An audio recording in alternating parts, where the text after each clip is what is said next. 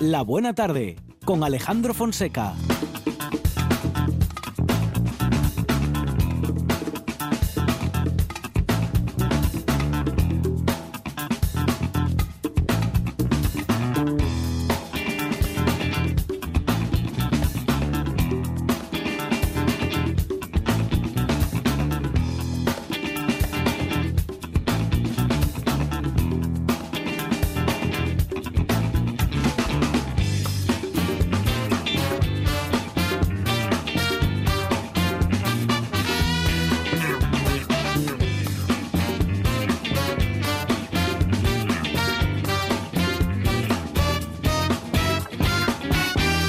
Buenas tardes, son las 4 y 16 minutos de la tarde y esta es la radio del Principado de Asturias.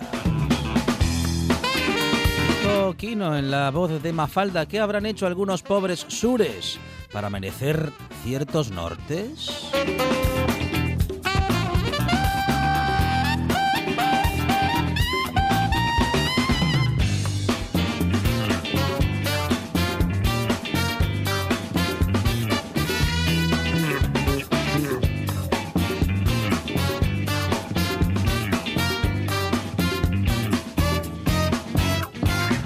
Gracias a ella no perdemos el norte en la producción. Sandra González.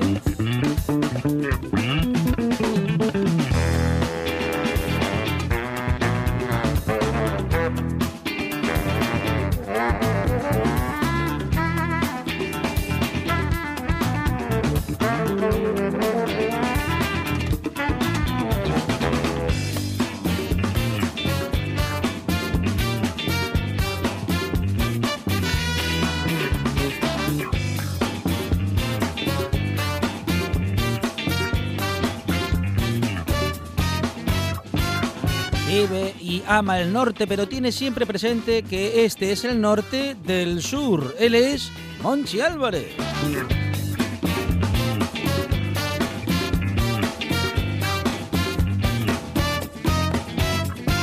Su brújula es la mejor música de todos los tiempos. Con esa brújula no hay pérdida. En la puesta en el aire, Juan Said Pendas.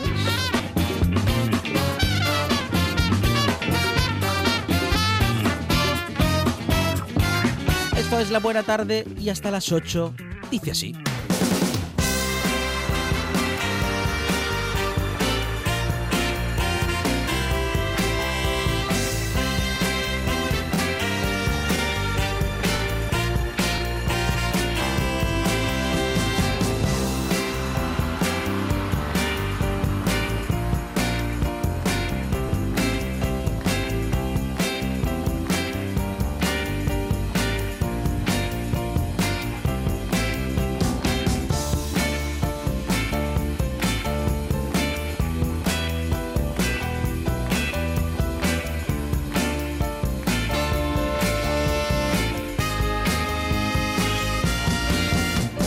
Tarde en la que hablaremos con Belén García, vicepresidenta del Consejo Regulador de la Sidra y también representante de los productores.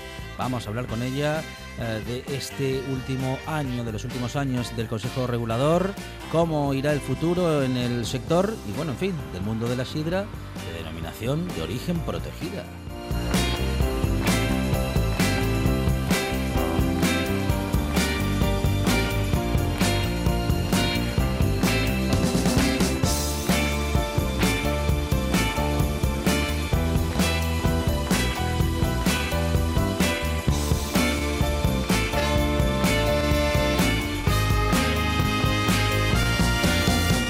También a Paz Ardines, que es guisandera y artista, y con ella vamos a hablar de una iniciativa artística muy interesante que ella misma ha llevado a cabo en Cangas Onís y que es todo un homenaje a los habitantes de Cangas.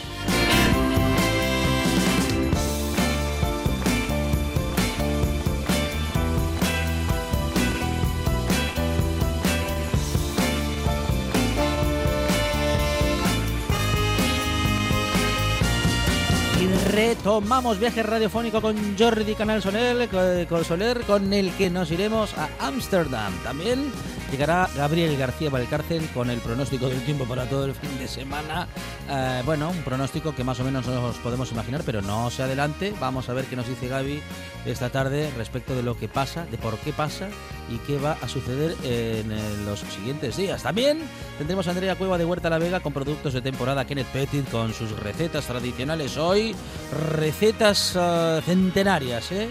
De esas que solamente él conoce porque son recetas familiares. Y también tendremos música, mucha música y teatro. Estará Cris Puertas hablando de su nueva compañía de teatro, también Zalo 666 con el heavy metal y tendremos a Mardon. Eh, un joven estudiante que llega con una propuesta musical eh, muy novedosa. Y también Adrián Esvilla y su resumen musical. Me gusta la buena tarde.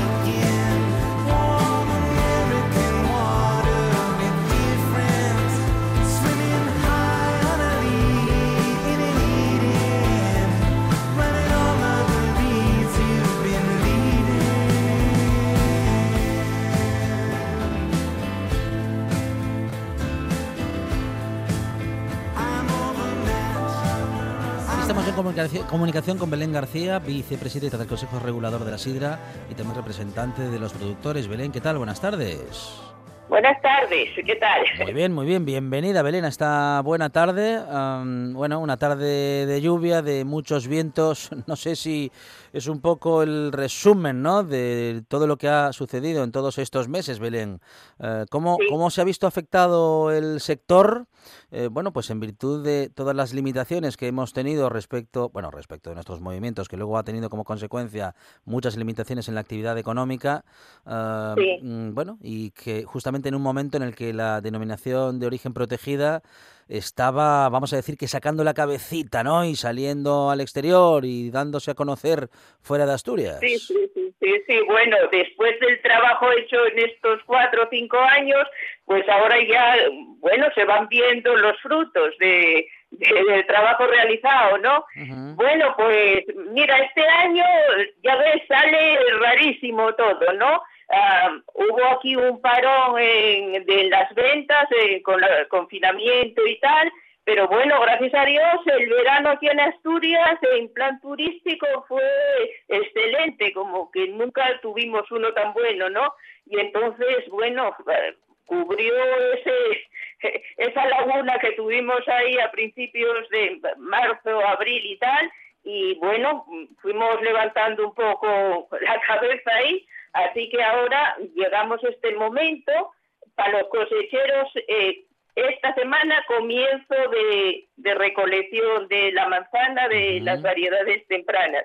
A ver si el tiempo nos da una tregua y empezamos con buen pie, porque ya ves eh, cómo se está presentando la situación. Así es, así es.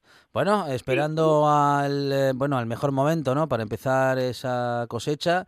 Eh, ¿Qué noticias tenemos al respecto, Belén? ¿Cómo cómo ha sido bueno, en fin, ¿cómo ha sido, cómo será la cosecha? ¿Sabemos, en virtud del clima que hemos tenido, cómo ha sido la floración y cómo serán los frutos?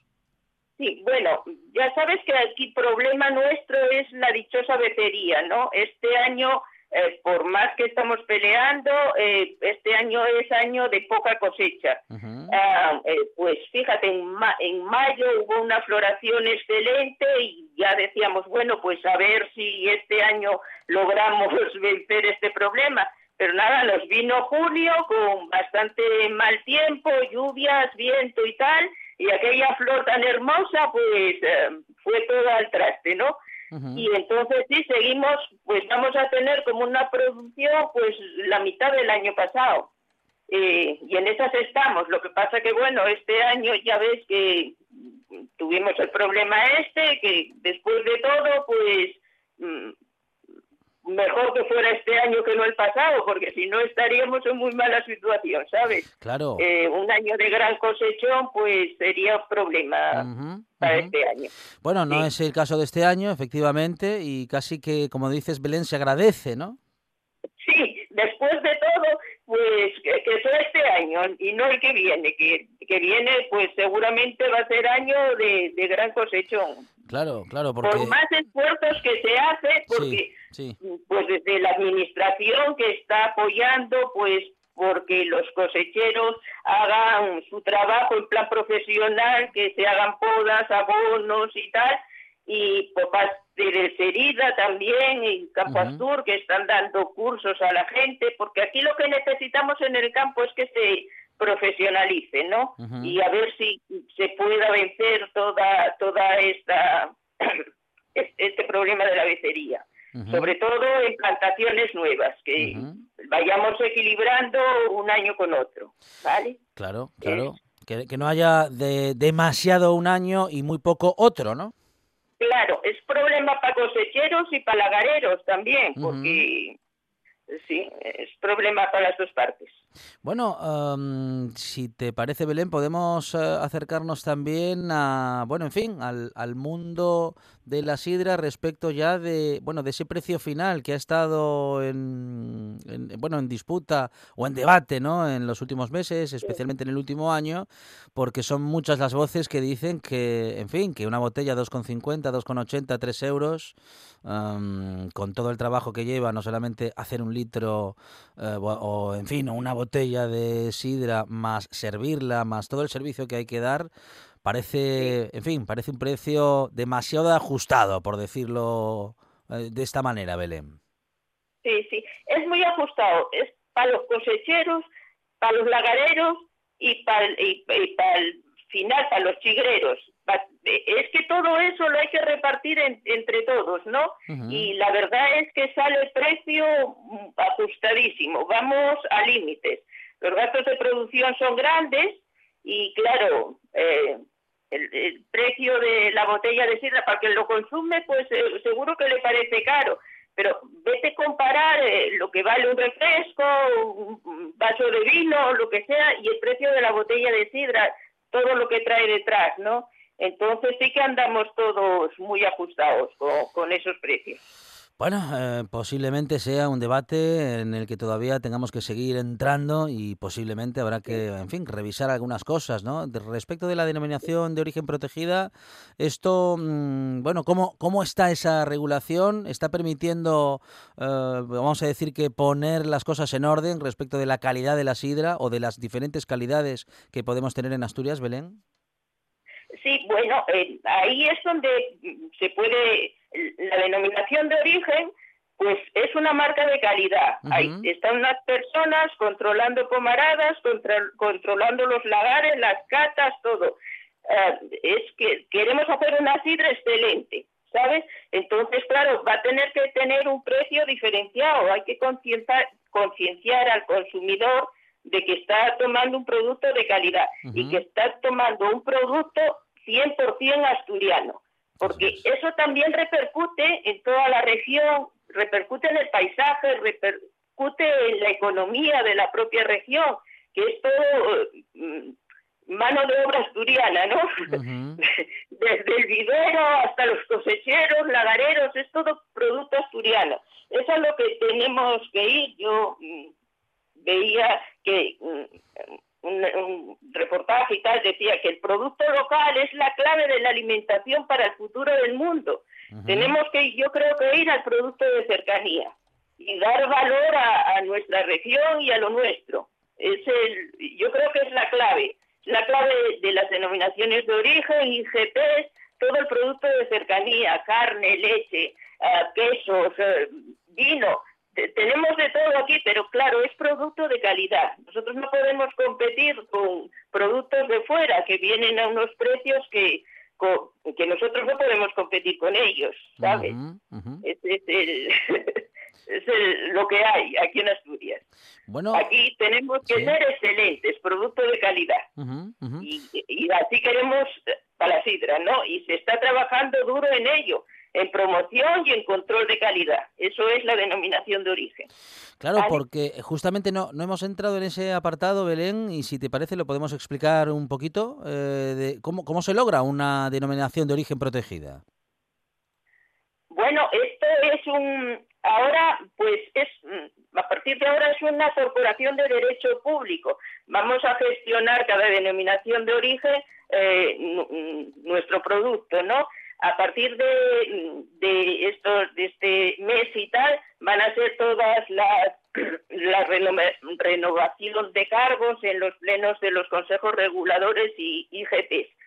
Y, y bueno, en, eso estamos, esto lo lleva a la administración y, y bueno, mm, es, es, lo que tenemos ahora. Ahora va, va, a haber renovación de cargos en todas las denominaciones de origen y, y IGPs, ¿no? Y, bueno, por ahí van las denominaciones de origen. Producto 100% asturiano, todo ello. Bueno, ¿cómo, ¿cómo podríamos eh, definir este momento para el sector, Belén? ¿Cómo están las cosas en el sector? Bueno, eh, eh, el, sector hay que animarlo, ¿no? Este dio un parón en el año 17, cuando no se podía sacar la, la manzana que no se cogía aquí en Asturias, hubo que vender manzana fuera a precio bajo coste y tal. Eso desanimó un poco a la gente. Ahora, bueno, pues parece ser que también los elaboradores se concienciaron de que hay que coger el producto de Asturias. El año 19 ya toda la manzana quedó en Asturias y, y, a partir de ahí la gente, claro, se, se, tiene que animar, se va a animar. Yo invito a los jóvenes que tienen sus tierras por ahí en los pueblos eh, que, que ahora ya ves que están quedando abandonados y tal, pues que es una gran oportunidad poner manzano de sidra. ¿Vale? Si, si, ahora tiene que responder el consumidor, ¿no? De que pida nuestro producto. Y es, esto es toda una cadena de que si el consumidor lo pide, el sector va a progresar y va a progresar el campo asturiano y, y todo va bien. ¿Vale? Bueno, bueno, justamente esta es eh, seguramente, en fin, este el objetivo, ¿no? Que, puede tener eh, justamente esta, esta mm, organización, ¿no? Esta iniciativa a partir de la cual se puede, bueno, pues eh, otorgar una denominación de origen protegida eh, bueno, pues para aquellas, aquella sidra que esté hecha con un tipo determinado de manzana, también con una manzana que tenga origen en Asturias.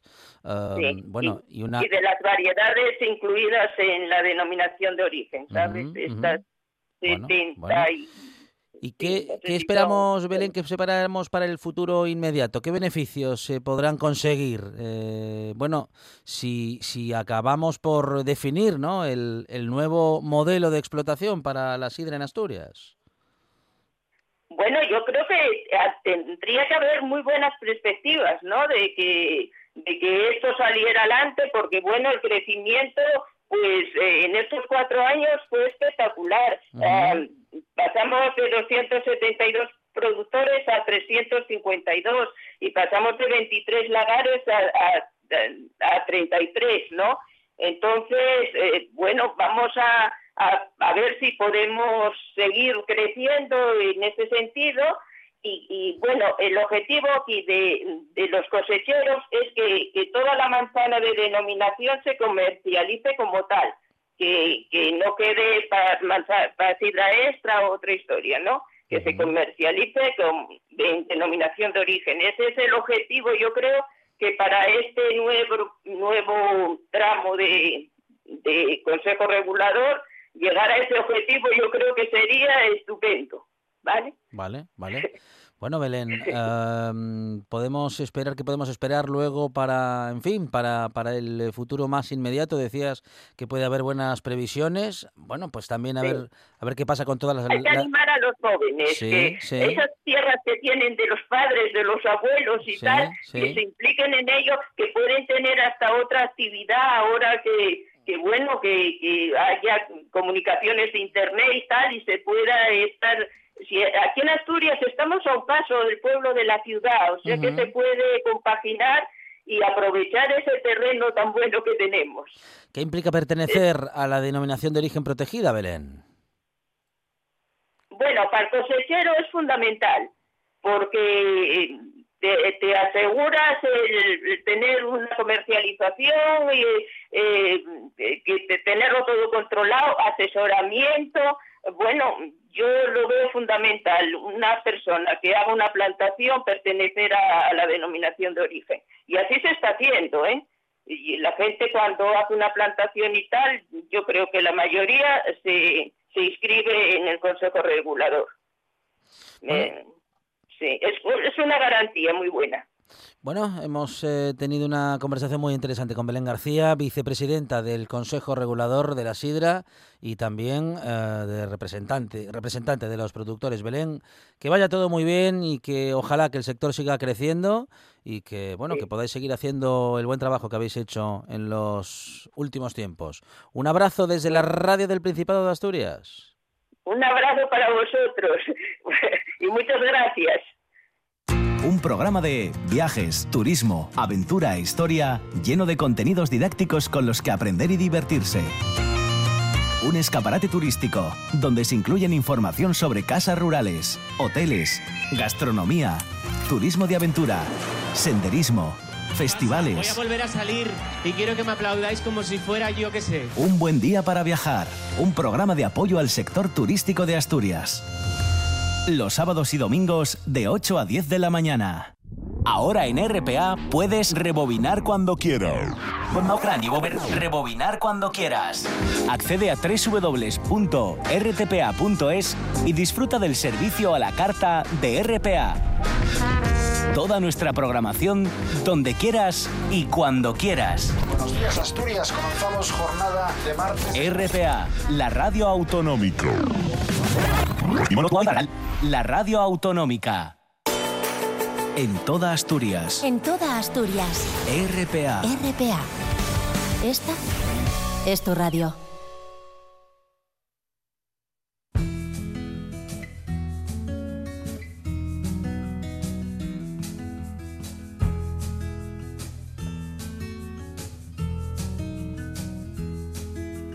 When the wind is with me but somehow out of sight, not knowing where it comes from or where it goes. That's the way your memory shapes the middle of my nights since the last time I saw you and the words you chose. When I said this must be what love is like, I saw it in a dream. Into my eyes and said, You don't know what you mean. Cause love is for the fisherman who cast his nets too far upstream. Fishing for the moon in the water. Bueno, y ahora vamos a hablar unos minutos con una guisandera y artista de Cangas de Onís que, bueno, se ha hecho famosa no solamente por su trabajo, sino que también por sus creaciones artísticas. Paz Ardines Lara, ¿qué tal, Paz? ¿Cómo estás? Hola, buenas tardes. Bien, aquí con lluvia. Sí, así es, así, estamos en toda Asturias y también con mucho viento. Eh, pero bueno, a ti, Paz, nada te detiene porque no solamente eh, se te ha dado bien y se te da bien la cocina, sino que también, bueno, otro tipo de arte, ¿no? Porque la cocina es un arte, eh, pero también te has eh, logrado expresar con, bueno, de otra manera y además creando un verdadero homenaje, ¿no? A los habitantes de Cangas. Pues bueno, mm, a los habitantes de Cangas y a los habitantes de Onís también, porque es allí donde estuve últimamente pintando el mural. Y sí, todas las cosas así un poco creativas, pues siempre me gustaron. Es algo que tanto la cocina como la pintura, como otras cositas, pues eh, es agradable. Y cuando tienes así tiempo, pues ujú. está bien. Bueno, vamos a hablar un poquito de esa creación, un muro enorme, ¿eh? un muro muy grande de 18 metros de longitud, que, bueno, justamente denominas como un homenaje a las gentes de Onís, eh, un homenaje en el que recoges el paisaje y también el paisanaje, ¿no? Bueno, en, en realidad es que tenemos los pueblos un poquitín abandonados y Ajá. la gente que vive en algunos pueblos, eh, ya por orografía o por lo que sea, mm, en muchos sitios se conserva una cultura que, que deberíamos todos de tener un poquitín más en la, en la memoria y en el presente, porque, ah, por ejemplo, en, en la zona de, de Cangas de Onís, falda de picos de Europa, Cangas de Onís, Onís, Cabrales, se elaboran quesos, hay sistemas de pastoreo desde, desde vamos, desde hace 7.000 años ya hay vestigios de que hubo pastoreo. Pero se conservan, bueno, es, es curioso, ¿no? Que eh, hayamos vivido en las cuevas, las hayamos pintado por dentro, nos guareciéramos allí con los animales, bueno, ya cuando domesticamos las cabras y las ovejas, y, y viviésemos allí, luego saliéramos y volviéramos a guardar los alimentos otra vez a la cueva para conservarlos para cuando hubiera tiempos de escasez. Entonces, bueno, pues es una cosa curiosa para mí. Bueno, am, tenemos eh, que tu restaurante El Molín de la Pedrera justamente también está eh, en el Paseo del Río Güeña número 2 en Cangas. Sí. Eh, y bueno, ¿trabajas ahí? ¿Estáis trabajando allí en familia desde, desde siempre, Paz? Sí, sí, sí, ya llevamos mm, más de 30 años, no todos en hostelería. Empezó mi madre y bueno, seguimos nosotros, somos tres hermanos. Yo estoy en la cocina y mis, mis hermanos están fuera, Sí. atendiendo a la gente. Lleva Bueno. mucho tiempo, sí. ¿Y cómo, cómo han ido las cosas en estos días, en estos meses? Eh, bueno, ¿cómo lo habéis vivido y cómo estáis en este momento, Paz? Pues mucha incertidumbre, como todo el mundo, sin saber qué hacer, cerrar de un día para otro, a ver qué hacemos ahora con lo que tenemos aquí, ¿sabes? Eh, eh, plantearte muchas cosas, pero después nada, tienes que ser un poco valiente y nosotros pues lo que mi hermano mayor decidió, bueno, vamos a hacer eh, comida para llevar, entonces empezaremos a trabajar desde dentro y, y, y así fue, empezamos a hacer comida para llevar, ujú, llamamos a una empresa que se llama Indaes aquí, que, que te lleva en bicicleta, bueno, y en un radio de, de 10 kilómetros te lleva la comida a casa, y bueno, pues por esa línea empezamos, ya luego empezaron a abrir puertas, eh, y ya empezamos al 50%, como todos, y hay que animarse. ¿Sí? Es- está difícil la cosa, no fue fuerte, fue aquí fue casi de avalancha. Claro, claro, Esta claro. zona, mm, increíble, Ujú. increíble, la verdad. Una zona en la que el turismo es fundamental, Paz, para, bueno, vamos a decir que para que durante los meses de junio, julio y agosto y lógicamente en Semana Santa eh, la actividad, eh, bueno, pues eh, compense en parte la, la poquita o la, mm, bueno, actividad disminuida o muy ajustada que puede haber el resto del año y este, justamente este año no habéis tenido esa, esa oportunidad y se ha hecho seguramente que todo muy cuesta arriba. Sí, sí, sí, estuvo la cosa muy difícil. Pues que tienes empleados fijos, que tienes que, bueno, que tienes que también cuidar de, de, de todo, porque no es que yo cierre y me vaya a, a- a casa y esté allí felizmente, no. Es que hay que pensar en cómo reinventarse, cómo seguir luchando. eh, Está todo el mundo igual, ¿eh? Ujú, ujú. Bueno, Paz, eh, has tenido esta iniciativa que además fue, mm, bueno, pues muy celebrada, ¿no? Por todo el concejo.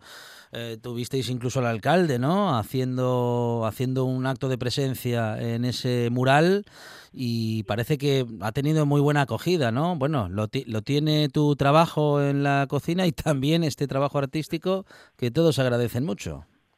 Bueno, esto fue una cosa que ya estaba, yo ya la había planeado hacía seis años cuando se construyó ese muro de hormigón que quedaba muy feo. Y bueno, yo es que soy un poco Mm, maniática. un muro de hormigón y ya lo estoy pintando. Siempre ya, lo primero que hice fue en la cárcel de Oviedo cuando estuve allí de voluntaria con los presos, estuve dando clases de dibujo y, bueno, ya hice más muros, hice suelos, hice, me gusta, es una cosa que me gusta trabajar. Pero sí, los, los habitantes del pueblo de Boyagashu, que es completamente donde se pintó, donde se está pintando, que no está, no está terminado, eh, como empecé durante el confinamiento, pues allí solo lo veíamos, éramos 30 o 40 vecinos y yo tenía de público pues los 8 o 10 niños que hay en el pueblo que me animaban mucho y la verdad que lo pasamos un poco entretenido y incluso pintaron conmigo y allí estuvimos haciendo animalinos y, y creándoles a ellos un poquitín de, de, de como de yo les decía bueno lo mejor que voy a pintar va a ser allí en aquella esquina y ellos eh, me, querían engañar porque querían saber lo que iba a hacer y me, llegaron a decir, eh, me llegaron a decir, ¿por qué no dibujas primero y luego lo coloreas? ¿Por qué no lo dibujas primero todo y luego lo coloreas? Pero no, yo iba pintando directamente, no lo dibujaba, lo pintaba directamente. Entonces ellos estaban intrigadísimos y venían todos los días. Y los abuelos, los, la gente mayor del pueblo también, allí allí pasaban, hacían la ronda a ver qué, qué había nuevo y bueno, pues fue un entretenimiento en esos momentos que estábamos todos sitiados Claro, bueno, pues en un lugar donde reina la, naturaleza, a Paz le hacía un poquito de ruido que hubiese tanto hormigón y bueno, pues eh, no nos extraña, ¿eh? porque mm, cuando algunas cosas se hacen así sin tener en cuenta el entorno, afortunadamente hay artistas como Paz que mm, bueno, que encuentran el equilibrio y que no solamente lo encuentran, sino que nos lo dan en parte también al resto de los mortales para que podamos disfrutar un poquito más del arte y también mm, bueno, pues poner cierto equilibrio allí donde las cosas se habían desequilibrado un poco paz. Muchísimas gracias por esa iniciativa, muchísimas gracias por tu actitud y nada, a seguir trabajando, aunque sabemos que lo vas a hacer, aunque no te lo digamos. Sí, sí, sí, es una cosa que sienta bien al espíritu, al alma también. Paz Ardines Lara, guisandera y artista de Cangas de Onís. Encontramos el restaurante El Molín de La Pedrera en el Paseo del Río Güeña, número 2, claro, en Cangas de Onís. Eh, Paz, gracias, un beso. Pues muchas gracias, un abrazote. En toda Asturias. En toda Asturias. RPA. RPA. Esta es tu radio.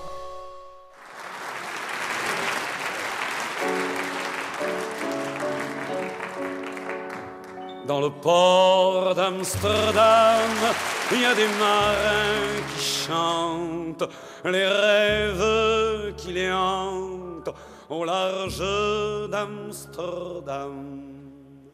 Dans le port d'Amsterdam, il y a des marins qui dorment comme des oriflammes le long des berges mornes dans le port d'Amsterdam, il y a des marins qui meurent pleins de bière et de drames aux premières lueurs. Mais dans le port d'Amsterdam, il y a des marins qui naissent dans la chaleur épaisse des longueurs océanes. Jordi Canal Soler, ¿qué tal? Buenas tardes. Bueno, bienvenido una vez más a esta buena tarde. Reiniciamos temporada de viajes, al menos radiofónicos, con Jordi Canal Soler, que, bueno, ya mm, hemos dado cierta pista con la canción. ¿A, qué ciudad nos vamos hoy, Jordi? Pues hoy nos vamos a Ámsterdam. Muy bien. A, la capital propiamente, iba a decir la capital de Holanda, pero eso sería mentira, ¿vale? Porque realmente pues normalmente conocemos al país como Holanda, pero en realidad se llama Países Bajos, ¿no? Es. lo que se llama pars pro toto, eso, tiene incluso una, una frase en latín que lo define y uno de sus ejemplos mayores es justamente esto, ¿no? Al final es de una parte, mm, pues utilizar ese nombre para definir el todo y en realidad eh, Holanda como tal solamente es una de las provincias que forma parte de los Países Bajos y por lo tanto pues propiamente no no deberíamos mencionar al país como Holanda propiamente sino pues como decía Países Bajos. Y vamos a Holanda y eh, pues eh, vamos a Ámsterdam a, conocer esta ciudad y como siempre pues que lo hacemos cuando viajamos vamos a intentar conocer algo distinto no no pues la típica ciudad que puede conocer todo el mundo pues que son los canales no las casas al lado esa casas estrechas porque eh, lo que hacían era cobrar impuestos por el ancho de la fachada y por lo tanto pues la gente no era tonta y decidía crear unas casas con fachada muy estrecha pero después se ensanchaban cuando a medida que ibas entrando, ¿no? Eso de las cosas que te explican pues cuando haces un tour por los canales, etcétera. Pero hoy vamos a conocer una Ámsterdam un poco distinta porque Ámsterdam fue el epicentro de lo que fue eh, dos compañías, la compañía de las Indias Orientales y la compañía de las Indias Occidentales de los Países Bajos. Y mm, de hecho pues hay muchísimo todavía ah, pues ah, muchísima arquitectura o muchísimos lugares que eh, de alguna manera recuerdan esas dos compañías, especialmente la de las Indias Orientales, que fueron importantísimas justamente para dar a Ámsterdam esta riqueza que todavía podemos ver, las casas de los mercaderes que hacían pues la ruta de las especies y que pues dieron toda esta riqueza a la ciudad, pues todavía se conservan, se pueden ver y durante los siglos XVII a XVIII fueron mm, casi el motor de la ciudad, ¿no? Y vamos a verlo porque además yo tenía mucha curiosidad, ¿no? Ya hemos hecho viajes por todo el mundo pues a, través de la radio y muchas de, las ciudades por las que hemos ido pasando, en esas ciudades encontraba yo unas iniciales que eran V o C, que es eh, de o eh, Indiges compañía, ¿no? Si lo pronuncio bien en holandés, eh, quiere decir la compañía justamente de las Indias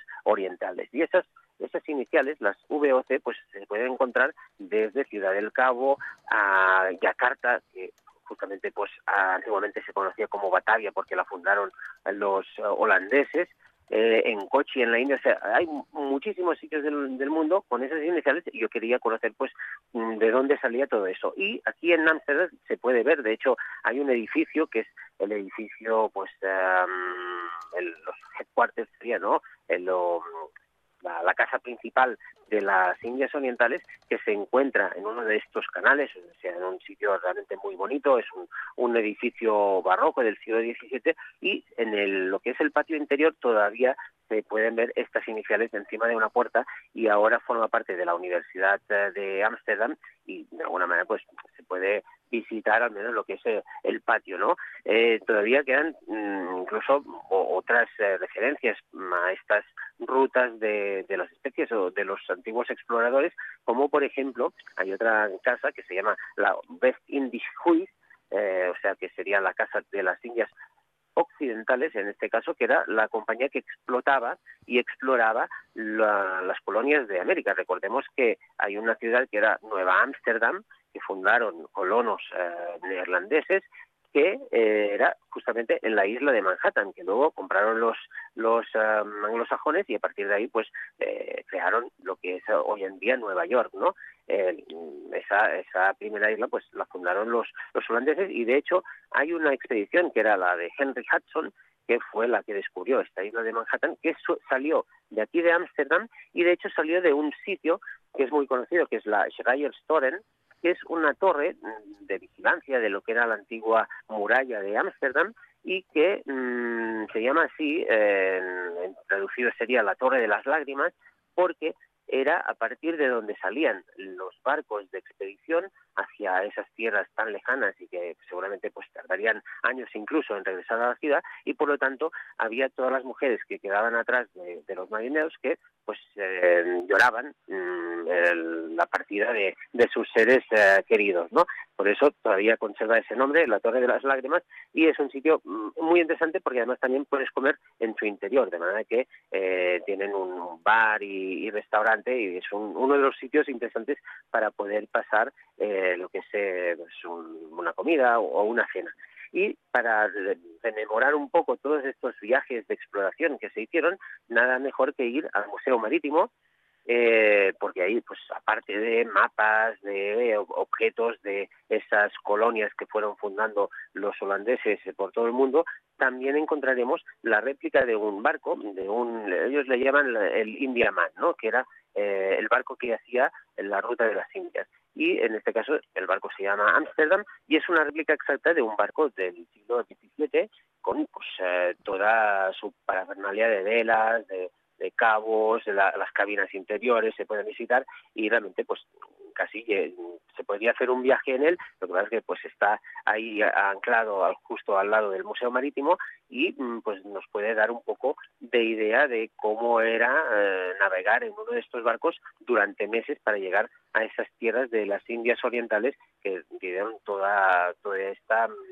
esta riqueza a la ciudad, ¿no? Si queremos ver más cosas, nos podemos ir un poco más, más lejos. Justo hay un, un sitio en uh, Lelystad, que es, es, una ciudad cercana, donde también se conoce como Batavia Land, que es, como decía, el nombre antiguo de, de Yakarta, de, la capital actual de Indonesia, Batavia, y eh, aquí encontraremos unas réplicas de un barco que este sí que ha navegado, incluso ha llegado ahí y ha regresado, y realmente pues eh, es, eh, es un, un barco mm, increíble porque puedes ir por todos los rincones y darte cuenta realmente de la aventura que representaba hacer esos viajes, ¿no?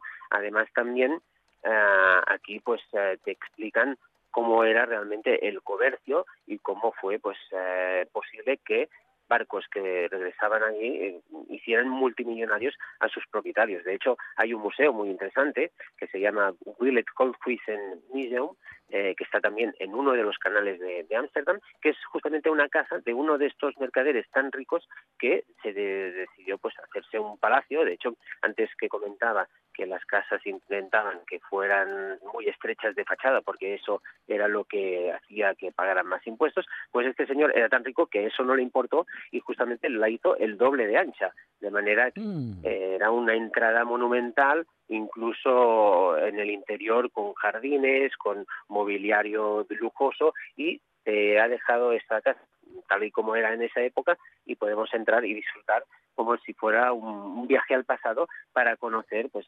eh, toda esta vida durante los siglos XVII y XVIII de Ámsterdam y conocer, como decir, ¿no? un Ámsterdam un poco distinto, no el típico pues eh, turista, sino mm. un poco más histórico y darnos cuenta de la importancia que tenían todas estas expediciones um, comerciales hacia las Indias, tanto orientales como occidentales. ¿no?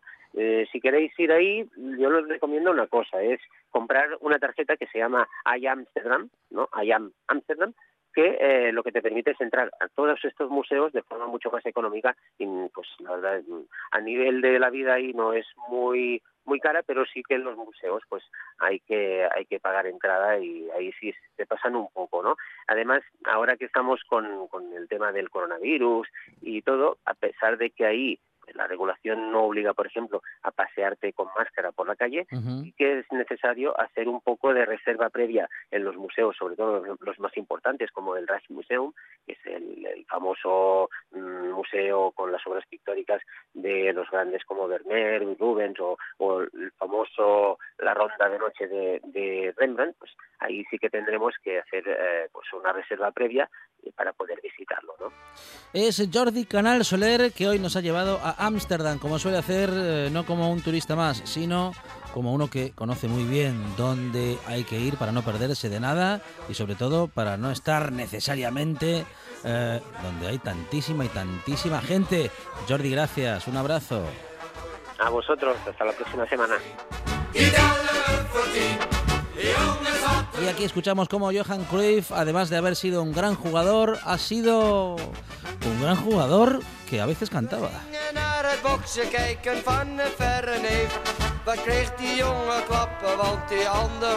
Pues como cantante fue un gran número 10. Llegan las noticias tras la cual esta buena tarde sigue.